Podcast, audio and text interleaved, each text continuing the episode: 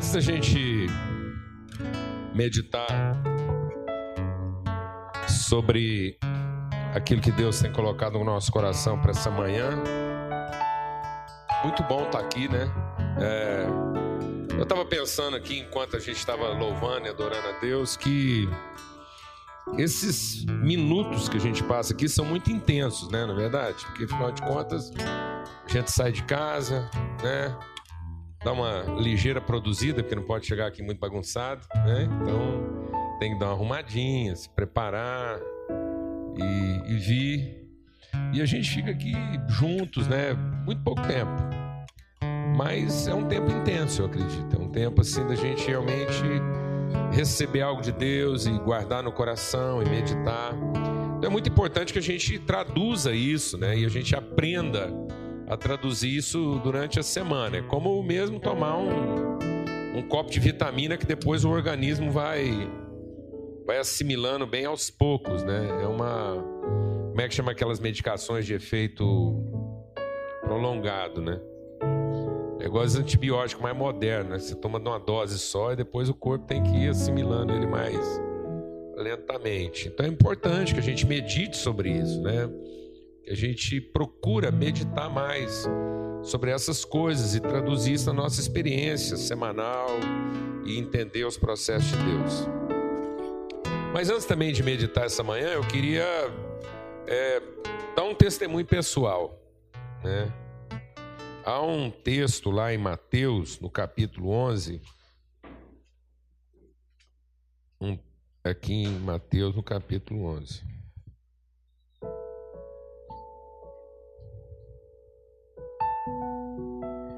Diz assim,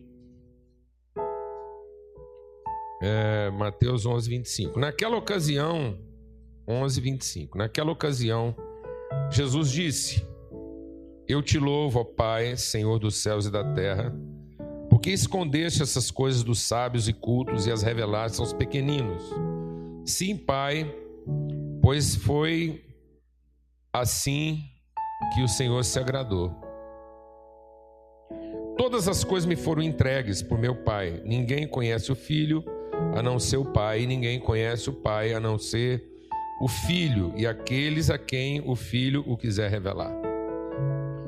Venham a mim todos os que estão cansados e sobrecarregados, e eu lhes darei descanso. Tomem sobre vocês o meu jugo e aprendam de mim, pois sou manso e humilde de coração e vocês encontrarão descanso para suas almas, pois o meu jugo é suave e o meu fardo é leve. Amém? Graças a Deus.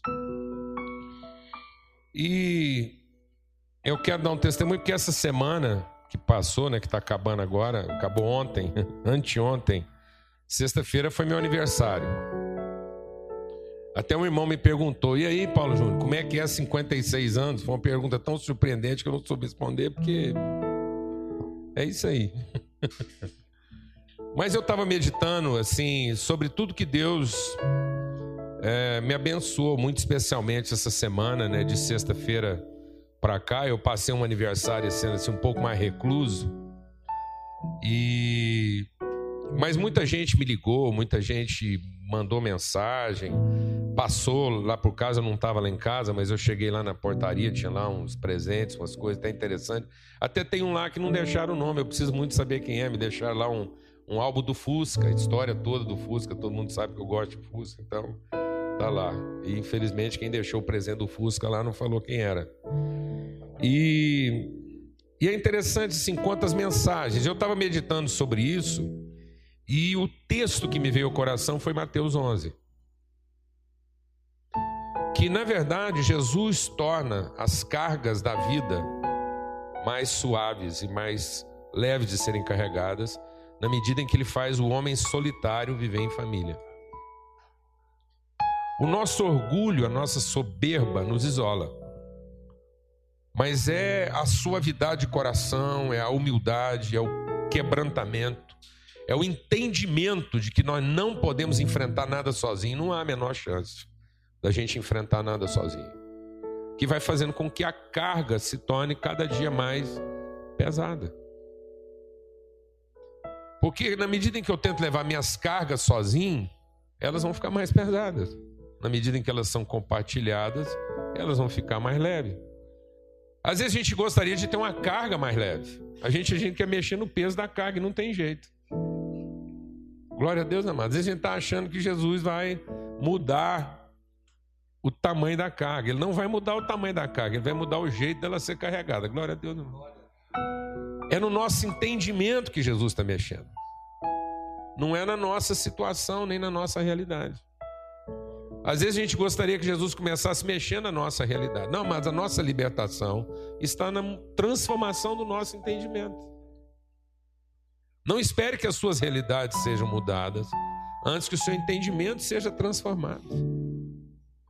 Às vezes você está sobrecarregado e você está achando a sua carga impossível, ela está ferindo os seus lombos pela forma como você tem tentado enfrentar essas coisas.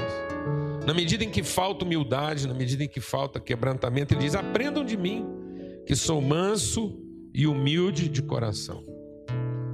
Ele se humilhou para formar uma família, para formar um povo. Não foi fácil. Jesus arrumou uns ajudantes de, carregamento que não era fácil. Mas os caras estavam lá, e tanto é que essa era a única coisa que ele. A única coisa, se é que eu posso usar esse verbo, né? E que às vezes a gente usa esse verbo num sentido muito ruim, no sentido da queixa e não no sentido da insistência. Se é a única coisa que Jesus reclamou, no sentido de clamar de novo, que ele fez isso mais de uma vez, é que os amigos dele estivessem com ele no seu momento de agonia e orassem com ele e ajudassem ele a levar a carga junto. Amém? Amém? Não no sentido que ele estava se queixando, mas no sentido que ele estava insistindo. Então Jesus insiste na questão da comunhão e do relacionamento. Amém? Então a gente tem que levar cargas na vida, todos nós temos que levar. E as nossas cargas parecem para nós insuportáveis até que você percebe que tem mais gente levando essa carga junto com você, e isso consola, alegra o seu coração, anima e torna o seu fardo mais leve e o seu jugo mais suave. A canga não machuca tanto, porque ela está repartida, ela está compartilhada. Amém, meu irmão? Então, em nome de Cristo Jesus, só há uma coisa que é verdadeiramente insuportável na nossa vida. E o que é insuportável na nossa vida é a solidão. Amém? Porque isso é de antes do pecado. Na verdade, o homem só se meteu em pecado porque ele se percebeu sozinho. Ele avaliou, ele entendeu uma oportunidade, ele entendeu o momento dele de forma solitária, individualizada. Por isso que a palavra de Deus diz que não é bom que o homem seja só. Amém? Então, coincidentemente, hoje a gente celebra o Dia dos Pais. A gente vai compartilhar um pouco sobre isso. E eu tive o privilégio de nascer num Dia dos Pais, então foi num domingo de manhã. E então é muito bom a gente saber que tem amigos e que a gente pode contar e as palavras dos amigos, o, o testemunho, o encorajamento dos amigos é que torna o nosso fado mais suportável e torna a nossa carga mais leve. Amém? Então eu quero agradecer mesmo a Deus por essa bênção, por esse patrimônio que a minha casa tem, que são os amigos, as pessoas que estão lá junto com a gente, tornando essa carga, tornando os desafios da nossa vida mais suportáveis e mais suaves. Eu queria agradecer agora a Deus por isso, agradecer a Deus por esse privilégio, por todas as expressões assim de, de honra e de respeito e de amizade que a nossa casa tem recebido. Senhor, muito obrigado. Obrigado por essa manhã, obrigado por esse dia. Obrigado pela presença do Senhor na nossa vida. Obrigado porque nós somos uma família, um povo.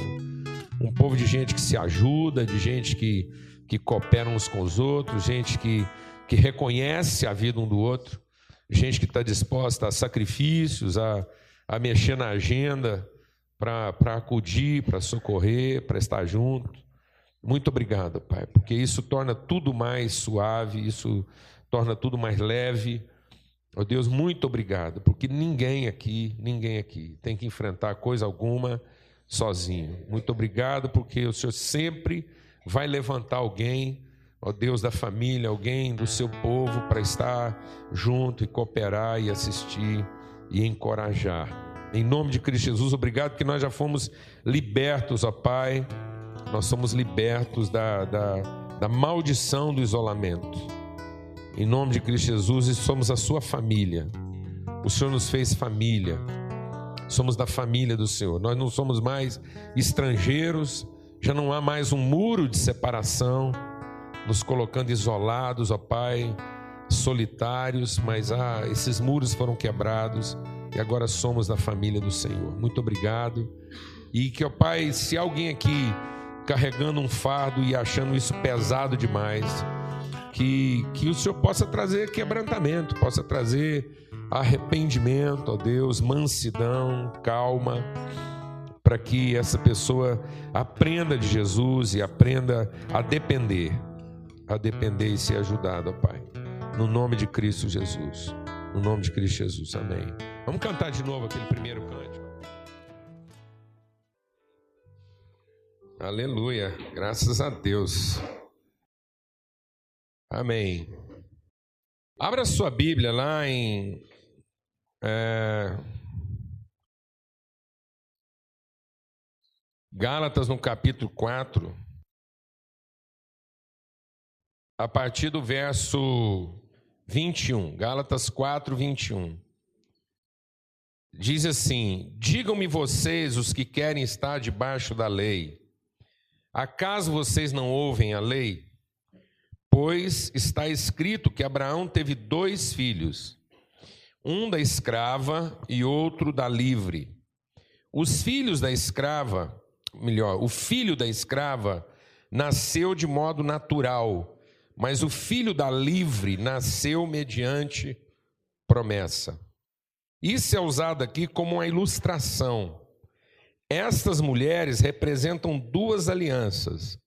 Uma aliança procede do Monte Sinai e gera filhos para a escravidão. Essa é Agar. Agar representa o Monte Sinai da Arábia e corresponde à atual cidade de Jerusalém, que está escravizada com seus filhos.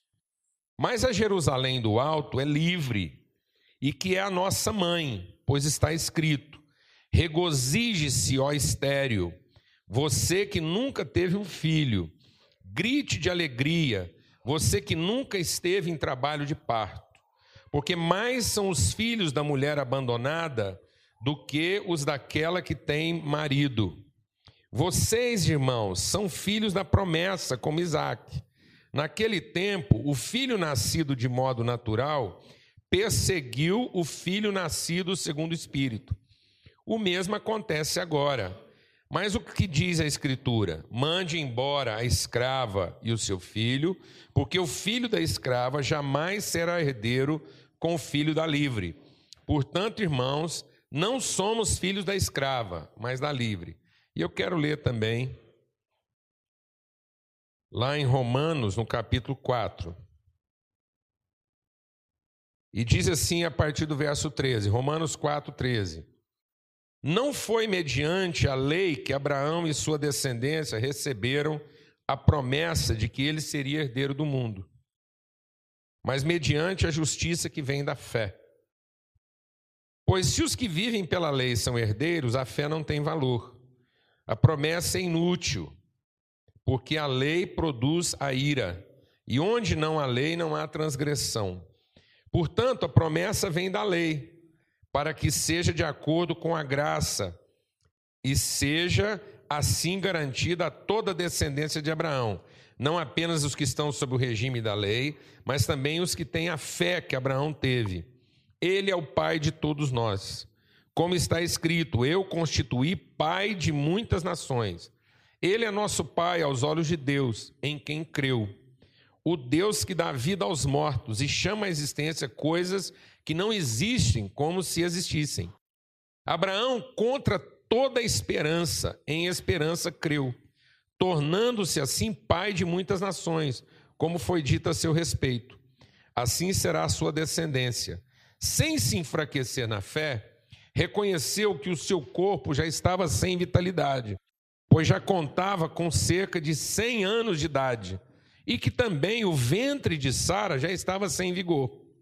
Mesmo assim, não duvidou, nem foi incrédulo em relação à promessa de Deus, mas foi fortalecido em sua fé e deu glória a Deus, estando plenamente convencido de que ele era poderoso para cumprir o que havia prometido. Em consequência, isso lhe foi acreditado como justiça. As palavras que lhe foi acreditado não foram escritas apenas para ele, mas também para nós, a quem Deus acreditará a justiça, a nós que cremos naquele que ressuscitou dos mortos a Jesus, nosso Senhor. Ele foi entregue à morte por nossos pecados e ressuscitado para nossa justificação. Amém, amado? É, é muito oportuno na manhã de hoje a gente falar um pouco sobre essa questão da paternidade, voltar a refletir sobre isso. A gente tem feito isso em outras oportunidades, mas hoje é um dia muito oportuno para isso, né? Porque a atenção aí de muitos estão voltados para essa questão, principalmente aqui no Brasil, da questão da paternidade, muitas homenagens, muita saudade, né? Há aqueles que não têm seus pais vivos ou que por alguma circunstância ou outra estão separados dos seus pais. E, mas é oportuno a gente entender o que, que significa de fato na palavra de Deus essa figura paterna. É importante entender aquilo que Deus quer comunicar a respeito dele mesmo através dessa figura paterna. Né? E a gente olhando para esse texto aqui de Abraão, a gente vai entender isso claramente. Como que às vezes a, a, a falta de compreensão nessa área tem transtornado o mundo, é, tem transtornado as relações, as famílias. A palavra de Deus diz que o filho bastardo, o filho que não tem essa referência paterna, ele fica sem correção, ele fica sem orientação na vida. É muito interessante a gente parar para avaliar, para entender que não há filho bastardo de mãe. Essa questão do, do bastardo, né, da falta de identidade, ela só está relacionada com o pai, porque todo mundo sabe que de uma forma ou de outra teve mãe. Né? Então, assim, é, é, é, é uma coisa fisiológica. Por contingência, todo mundo tem mãe. Mas fica aquela indagação, porque é uma realidade muito subjetiva. Então, a questão da paternidade ela é revestida de subjetivismo e não de objetividade. E nós estamos vivendo um mundo hoje que privilegia as questões objetivas, privilegia as relações objetivas, privilegia as práticas objetivas. Consequentemente, hoje nós estamos vivendo um mundo que privilegia e que dá mais atenção e que valoriza mais o desempenho, a competência, que é bem a questão da figura materna, a eficiência, mais do que a eficácia. E com isso nós estamos vivendo uma, unidade, uma humanidade formada de quê? de um certo espírito de orfandade, onde as pessoas não prevalecem na vida pelo entendimento de, de quem elas são, do que lhes está prometido, de qual é o seu legado, dos valores que elas representam. As pessoas hoje prevalecem pelo seu esforço, pela sua competência, pela sua raça, pelo seu desempenho, pelo seu esforço. Então, os valores naturais estão naturalmente prevalecendo sobre os valores o quê? Espirituais. E por que isso? Por falta de uma consciência de paternidade. Porque quando a palavra de Deus está falando de pai, de referência paterna, está falando de quem? De Abraão. Ele é a referência de paternidade. A paternidade que nos liga a Deus que nos liga à nossa origem, que nos liga a, nossa, ao nosso senso de eternidade, que nos liga às realidades subjetivas da nossa vida. Toda paternidade ela é revestida de subjetividade. Todo pai, em essência, é pai porque crê. O elemento da fé, o elemento da, do, do subjetivismo, de crer no invisível, está todo concentrado na figura o quê? Paterna. Porque ele crê. A mulher sabe que o filho é dela. Dela, ela tem certeza. Ela pode ter dúvida de quem seja o pai, mas ela não tem dúvida de quem é a mãe. Sim ou não, mano? Há mulheres que, por determinadas contingências, elas podem ter dúvida de quem seja o pai do filho delas. mas elas não têm dúvida alguma de quem é a mãe, porque isso é natural. Então, o que a palavra de Deus está dizendo para nós lá em Gálatas, quando fala lá que Abraão, ele, ele, Abraão, ele tinha um problema. A palavra de Deus está dizendo aqui, lá em, em Romanos, né, por isso que a gente precisou ler os dois textos juntos para a gente entender o contexto de Abraão. Abraão ele tinha uma, ele tinha uma fé, ele tinha uma relação com Deus, mas ele tinha uma contingência. E Deus foi lá e resolveu a contingência dele para que se cumprisse na vida dele aquilo que era promessa de Deus. Qual era a contingência de Abraão? Ele era um homem que, por conta da idade, ele já estava o quê? Impotente. Ele já não era um homem que, que podia, de maneira natural, cumprir a promessa de Deus. Mas, de maneira natural, essa contingência tendo sido resolvida por Deus, o que, que o Abraão fez? Seguindo a sugestão de quem? Da mulher ele deu ouvidos à mulher e não a Deus, porque não foi isso que Deus tinha prometido para ele. Deus tinha prometido para ele que ia dar para ele uma família a partir de quem? Da esposa dele. Mas a mulher, vendo a situação, vendo as contingências, e porque a mentalidade da mulher funciona mais na área do que? Do desempenho, da competência, do suprimento, da satisfação da necessidade, ela ajudou, tentou ajudar o Abraão e falou assim: ó, o seguinte, nós temos aqui a minha empregada, que eu confio demais, ela é, ela é a mulher que mais me ajuda, faz o filho com ela e vai ser como se fosse meu. Aquilo funcionou até um certo ponto. Até a mulher perceber que aquilo que ela tinha oferecido para Abraão concorria com ela mesma. Alguém aqui está entendendo o que eu estou falando?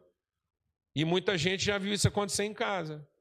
Às vezes a família tem uma determinada urgência, a coisa não está funcionando direito, o marido está lá meio aluado, não sabe direito o que, que vai fazer, não escutou direito a Deus, e a mulher vem dar uma sugestão para ele resolver o problema mais rápido. Alguém sabe o que eu estou falando ou não?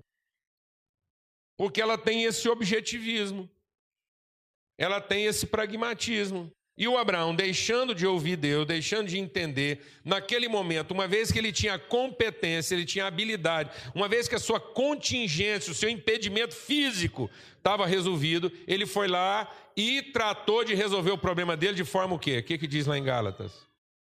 Natural. Ele gerou um filho de maneira natural. Mas é muito importante o homem entender o papel que ele representa na família. A nossa maior importância na família, a maior importância do pai numa família, não é para dar força às coisas naturais, não é para continuar resolvendo as coisas de forma contingente, não é para continuar encontrando soluções que são óbvias. O homem está para a família não para a sua obviedade não para a forma mais razoável e imediata de resolver as questões. O homem está para a família, o pai está para a família, justamente para encontrar soluções, direcionamento, para resolver as questões na forma como só Deus resolveria. O homem tem o desafio de trazer fé para a família, e não mais competência, não mais serviço. E hoje nós estamos vivendo uma situação em que boa parte dos homens estão condicionados a viver uma, um estilo de paternidade que mais parece uma maternidade travestida. Porque nós estamos mais ocupados, os homens, em resolver as questões, em usar da nossa força, investir na nossa competência, nas nossas habilidades, no nosso serviço, no nosso desempenho, do que em buscar uma direção e uma orientação de Deus. Os problemas mais graves que eu tenho na minha família, os problemas mais difíceis que eu tenho que resolver na minha relação com a Lana, não é primeiro com ela que eu tenho que resolver isso. Eu tenho que primeiro resolver isso com quem, amado? Com Deus. Eu preciso estar seguro qual é a orientação de Deus. E muitas vezes a gente se perde nisso e a gente se perturba com as urgências e quer resolver isso na sua forma mais natural e direta e não na sua forma indireta, subjetiva. O Abraão só conseguiu recompor a casa dele, ele só conseguiu reestruturar, reorganizar a sua vida, depois de ter cometido um equívoco, um equívoco que causa problema para a família dele até hoje. A falha de Abraão representa um problema para a família dele até hoje.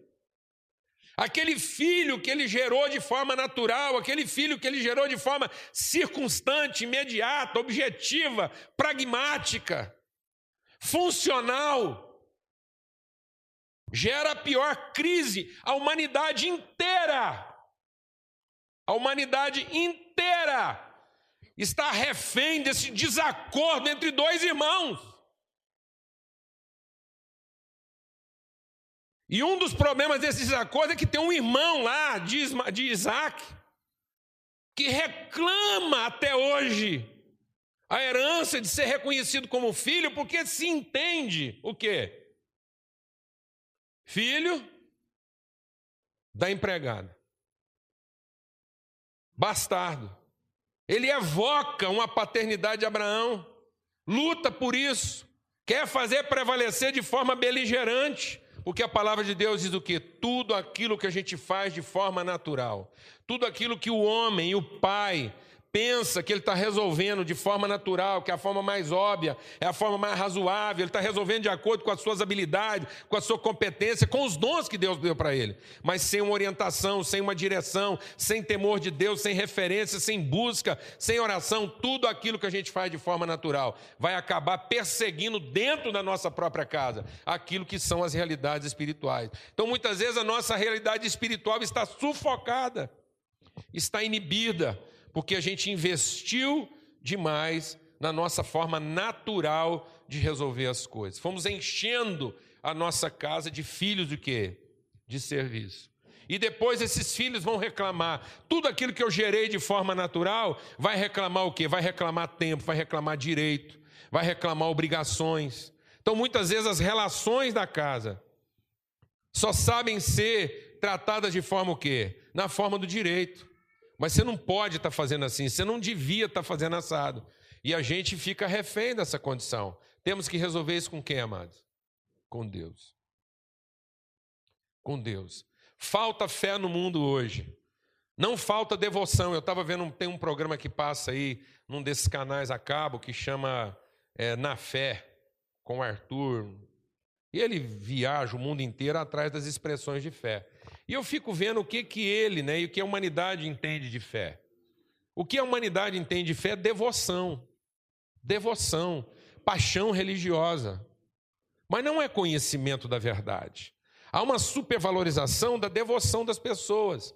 Ele estava mostrando, por exemplo, as, as, as jornadas que as pessoas fazem, as romarias, gente que se sacrifica, que chega lá e está só o caco, né? Está só assim a capa. E aí aquela pessoa se alegra porque ela conseguiu chegar naquele lugar lá, toda, toda machucada, toda ferida, mas ela conseguiu. Isso não é fé.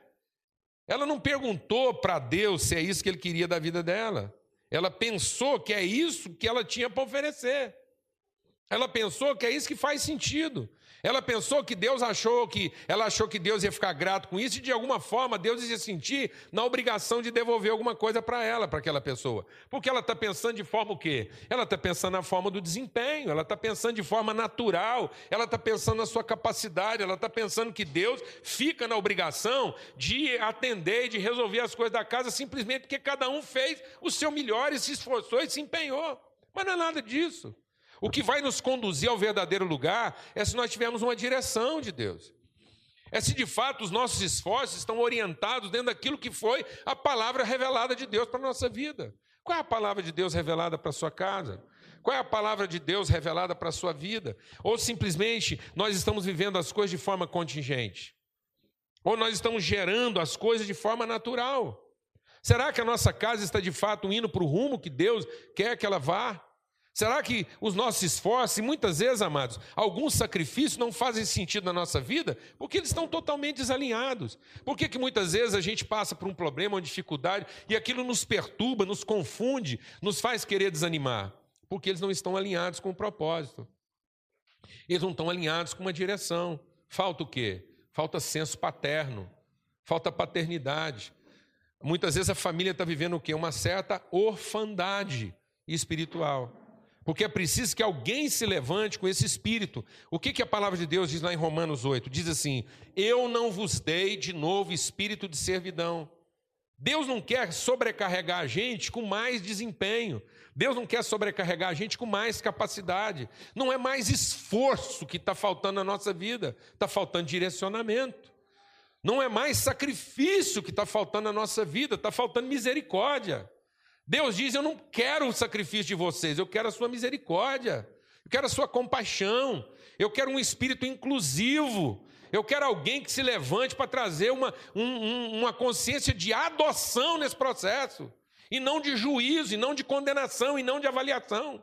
Muitas vezes, quando a família está enfrentando um problema, sai todo mundo avaliando o desempenho de todo mundo. A nossa família está passando por essa dificuldade, porque o fulano aqui errou, porque o outro está causando problema, porque esse aqui só faz atrasar o processo. E aí todo mundo fica avaliando o quê? Os desempenhos, as competências, a falta de esforço. Sendo que alguém precisa se levantar no meio dessa casa com espírito de verdadeira paternidade. Isso é uma família. Nós pertencemos um ao outro. Nós estamos juntos nesse processo. Haja o que houver, ninguém vai pular fora do barco. Glória a Deus, amado.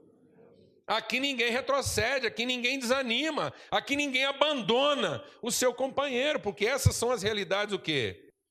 Espirituais. Esses são os valores. E nós não podemos continuar enfrentando a vida de forma natural. Olha o que, que virou a família hoje. No primeiro sinal de perigo, ela se desfaz. No primeiro sinal de dificuldade insuportável, sai cada um procurando suas próprias soluções. A família hoje está sendo caracterizada mais pelo espírito de abandono do que de sacrifício.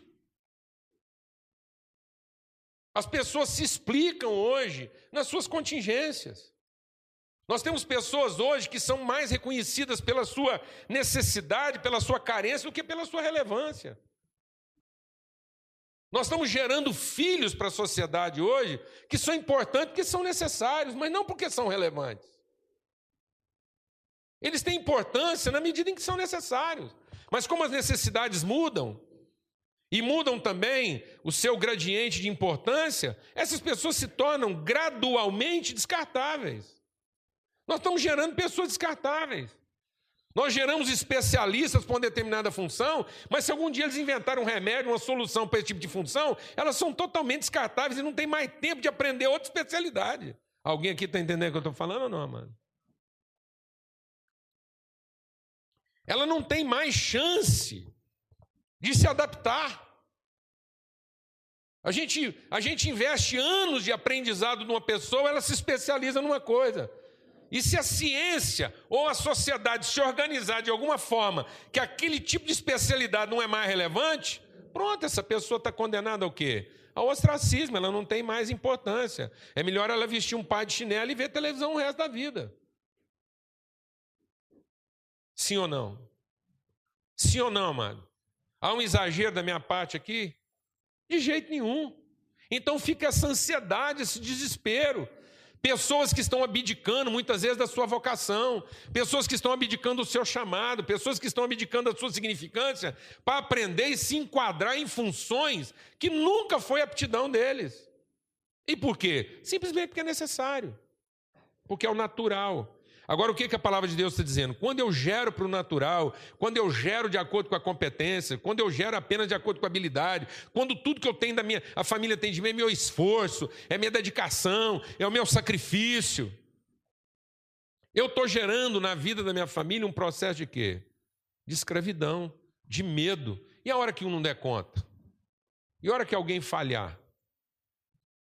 E a hora que parar de funcionar?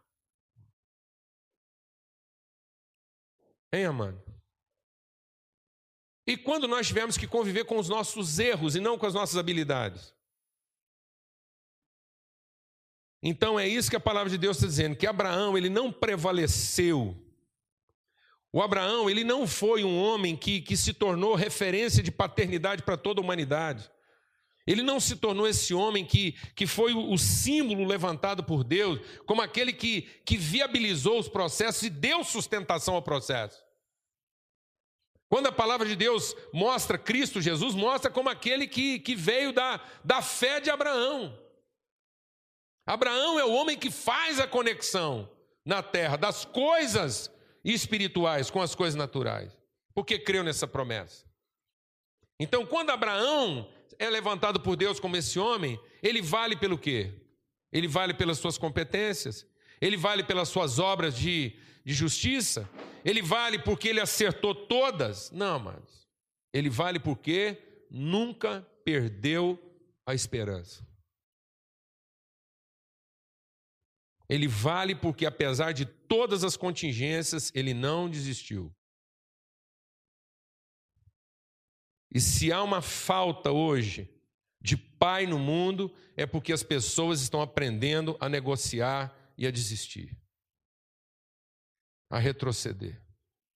Porque não há pai, porque tudo que importa é viabilizar, tudo que importa é parir, não interessa de quem é o pai, nós só precisamos ter certeza de que existe uma mãe, as pessoas estão aprendendo o quê? A negociar, a desistir. A palavra de Deus, veja, amados, como isso é grave. A palavra de Deus diz para nós, lá em Isaías, o profeta Isaías, ele diz uma coisa muito grave a respeito dos nossos dias. Ele diz que a humanidade vai chegar numa situação de desespero tão grande que sete mulheres disputarão entre si o nome de um homem. Então, sabe o que a palavra de Deus está dizendo? Que vai chegar um dia nesse mundo que não vai faltar filho e nem vai faltar mãe.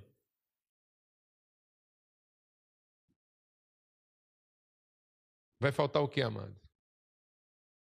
Pai. E faltando pai, sabe o que vai faltar? Vai faltar fé.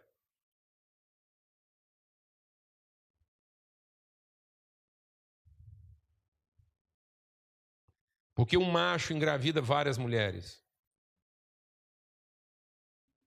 Mas um homem engravida uma mãe. E faz essa mulher e do seu filho a sua família. Não falta macho no mundo hoje. Não falta macho porque não estão faltando nem mães, nem filhos.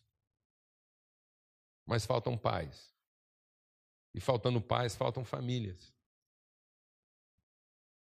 Faltam pessoas que assumem um compromisso, empenham esse compromisso, recebem a direção de Deus na sua vida e não retrocedem. Não recuam. Não desanimam. Não perdem esperança, como foi com Abraão. Abraão creu que, apesar da sua incompetência, Abraão não creu que Deus podia usar a sua competência. Abraão creu que ele podia ser um pai de família e ele podia dar conta daquilo que Deus falou para ele que ele daria, não porque ele era competente, mas que ele daria conta apesar das suas incompetências. E falta isso na humanidade hoje. Ninguém precisa de Deus para acreditar que é possível através das suas competências. Mas todos nós aqui precisamos estar muito bem alinhados com Deus para saber que é possível, apesar das nossas incompetências. A vitória na vida não é a vitória dos competentes. A verdadeira vitória é daqueles que, mesmo não tendo a competência para aquilo, conseguiram chegar onde chegaram, porque Deus foi com eles. Paulo demorou a entender isso. Ele teve uma luta com Deus até entender isso. E finalmente ele entendeu que ele era o cara. Paulo começa o discurso dele lá em Filipenses dizendo: Quer que eu diga uma coisa para vocês? Eu sou o cara. Ele diz isso. Eu tive uma revelação de Deus que me torna melhor do que todos vocês. Aquilo que eu recebi de Deus, se eu contar para vocês, ninguém ia entender, eu ia ficar aqui por cima. Eu sou o cara. Eu vi coisas que ninguém mais viu. E justamente para que eu não ficasse orgulhoso de ser o cara, e para que isso não subisse na minha cabeça, Deus me deu uma fraqueza. Deus me deu uma área na vida que eu não consigo ser bom nela, eu não consigo vencer. E para que eu não me orgulhasse das coisas que eu sou bom, hoje eu me orgulho daquilo que eu sou fraco. Porque é onde eu sou fraco que eu dependo totalmente de Deus. Amém, amado? Porque, amado, naquilo que a gente é bom, a gente consegue ajudar os outros. Mas é naquilo que a gente é fraco que a gente é salvo. Amém? Eu não fui salvo naquilo que eu sou bom. Eu sou salvo naquilo que eu sou fraco. E tendo sido salvo, agora eu posso ajudar melhor os outros naquilo que eu sou bom. Amém? Porque senão eu vou usar aquilo que eu sou bom para me salvar. É por isso que eu estou dizendo aqui que não tem faltado macho no mundo. Mas porque estão faltando pais. Daqui um dia até os machos vão acabar.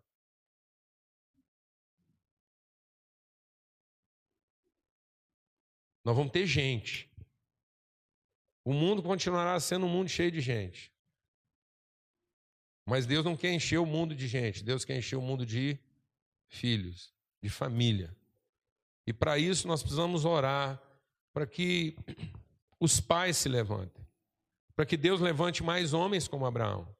Gente que esteja disposta a entender que a sua grande contribuição nos processos da construção da sociedade não são nossas competências nem nossas habilidades, mas a nossa fé. Não é a forma como a gente luta para ser independente, mas é a forma como a gente luta para ensinar nossa família a ser dependente. Amém? Amém, mano? Em nome de Jesus. A melhor contribuição de um pai não é ensinar sua família a ser independente por conta das suas competências mas é ensinar a sua família a depender uns dos outros por conta das suas fragilidades, incompetências. Em nome de Jesus. Para que, que um pai quer gerar um filho, mano? Para mostrar que ele é viril? Presta atenção no que, que mudou na humanidade. É importante a gente entender isso. A palavra de Deus diz a palavra de Deus diz que Deus não nos deu mais espírito de servidão para a gente viver com medo, mas nos deu espírito de adoção, pelo qual nós clamamos: Abba, Pai. Pai, Pai. A falta de pai hoje é tão grande que as famílias estão ficando menores. E estão ficando menores por uma razão simples. Muito antigamente, quando o homem pensava como um desbravador, um conquistador, um aventureiro, como ele pensava como Abraão, que ele tinha que ocupar a terra. Então ele tinha que ocupar a terra. Ele chegava num lugar inóspito, ele com a mulherzinha dele, e ele pensava aqui, assim, eu tenho um problema aqui só 15 anos. Depois de 15 anos, meu problema está resolvido. Eu vou gerar quantos filhos eu puder com essa mulher, em 15 anos eu já tenho um ajudante. Depois mais um, mais um, mais um e mais um. Se ela me der 15 filhos, com 20 e poucos anos, nós temos 20 ou 15 ajudantes trabalhando aqui. Nós damos conta de ocupar uma grande área, sim ou não? Sim ou não? Então ele pensava filho como força de quê? Trabalho, porque ele não dava conta sozinho. Então, o que, que Deus providenciou para ele dar conta? Filhos, uma família. Por isso a palavra de Deus diz o quê? Bem-aventurado é o pai que enche de filhos a sua família. Porque quando o inimigo vier combater contra ele, ele tem um exército. Sabe quem defende o pai? Os filhos. Por que, que os filhos hoje só defendem a mãe? Por que, que o palavrão, o xingamento se voltou contra a mãe? Fala para mim por que, que o xingamento se voltou contra a mãe. Por que, que o xingamento insuportável é o xingamento contra a mãe? Porque da mãe ele tem certeza, do pai ele não tem, não adianta xingar o pai dele, porque ninguém sabe direito isso aí mesmo.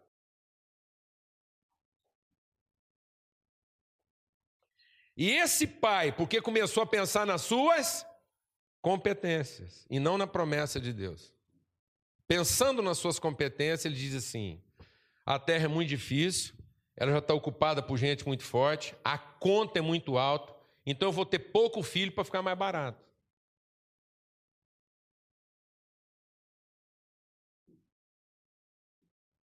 Mas o homem que pensava na promessa, ele pensava assim: eu vou ter muito filho, porque vai ficar mais barato. Amém, mano? Se a gente tiver muito filho, a conta fica barata porque nós temos mais gente para pagar. Glória a Deus, amém. Mas agora que ele está pensando nas competências, dele. Ele diz: muito filho, conta alta, pouco filho, conta barata. E com isso a gente não tem mais quem defenda a casa com a gente, porque nós não ensinamos a família a contar uns com os outros, mas a contar com as suas próprias competências. Amém? Vamos ter uma palavra de oração, porque ainda há tempo da gente se arrepender.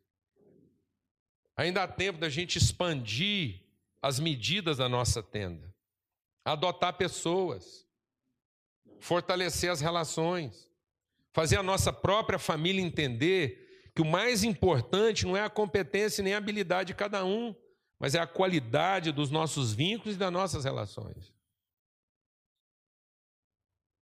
Amém, meus irmãos? Transformar servos em filhos. Às vezes a nossa casa está cheia de servos e não tem nenhum filho. Porque ninguém pode falhar, ninguém pode errar. Todo mundo quer funcionar no seu melhor, senão é aquela falação, é aquele transtorno, é aquela ansiedade. Não, amados.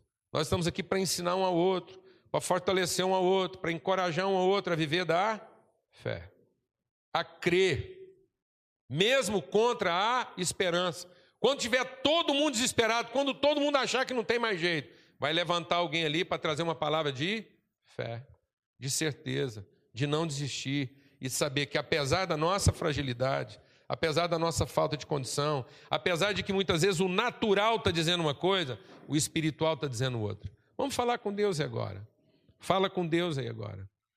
Para que Deus derrame, conforme a promessa dele, sobre toda a família aqui, espírito de paternidade. Espírito de paternidade. Para que isso seja devolvido às nossas casas. Para que você assuma esse papel, mesmo como filho. Mesmo como filho. Eu quero fazer uma oração aqui hoje de manhã por todos os homens. Todos os homens em especial. Para que esses homens se levantem com verdadeiro espírito de paternidade. Eu queria pedir que todos os homens ficassem de pé. Deixa Deus ministrar uma coisa no seu coração, homem que está aqui. Os mais novinhos às vezes não vão entender isso agora, mas mais na frente vocês vão entender. Ou às vezes os mais novos já até entendem isso melhor do que a gente, né? ou pelo menos sofrem isso melhor do que a gente, a gente nem sabe. A humanidade fica falando para a gente, ou a nossa natureza, né? o mundo natural, fica fazendo a gente pensar como macho. E como macho fica a sensação de que a gente tem que funcionar sempre. E na verdade o homem não precisa funcionar bem sempre. Ele precisa funcionar bem uma vez, na hora que Deus precisa que ele funcione. Com a pessoa certa, no lugar certo, da forma correta. Abraão funcionou duas vezes, uma bem e outra mal. Amém, mano? Então nós não precisamos funcionar bem sempre. Nossa família precisa entender que não é a nossa funcionalidade, mas é a nossa dependência de Deus. É o nosso compromisso com a família. Mas a nossa família precisa saber que na hora que ela mais precisar da gente, é lá que nós vamos estar. Amém. Que quando a nossa família mais precisar da gente, é lá que nós vamos estar. E apesar de todas as provas em contrário, Deus estará conosco e nos ajudará a oferecer para a nossa família aquilo que naturalmente a gente não seria capaz de oferecer. Mas nós vamos estar lá. Como José fez. José ficou transtornado, ele viu uma situação na casa dele que ele não era capaz de controlar, ele nem entendia o que estava acontecendo. O José, o pai de Jesus, ficou doido da cabeça e falou assim: O que aconteceu com a minha casa? Eu casei com a mulher pensando uma coisa e a outra. E ele era tão honrado que ele pensou: Vou sair de fininho, vou sair na escondida e vou tomar responsabilidade para mim. Deus falou com ele: Falou, José, esse homem que está nascendo aí da sua mulher é um filho de Deus gerado pelo poder do Espírito Santo. Você adota esse menino, você dá um nome para ele. E quem batizou Jesus, amado, foi José.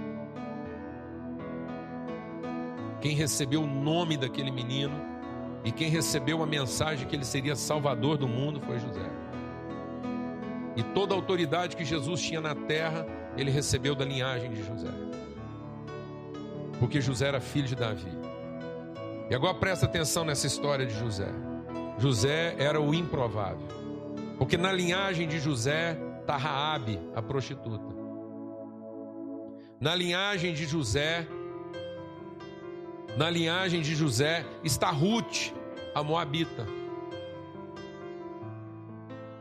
Mulheres que não podiam estar lá. Mulheres que não podiam estar lá. Mas estava lá. A Raabe, a Ruth. José era filho de Davi pela linhagem de Salomão, filho da que fora mulher de Urias.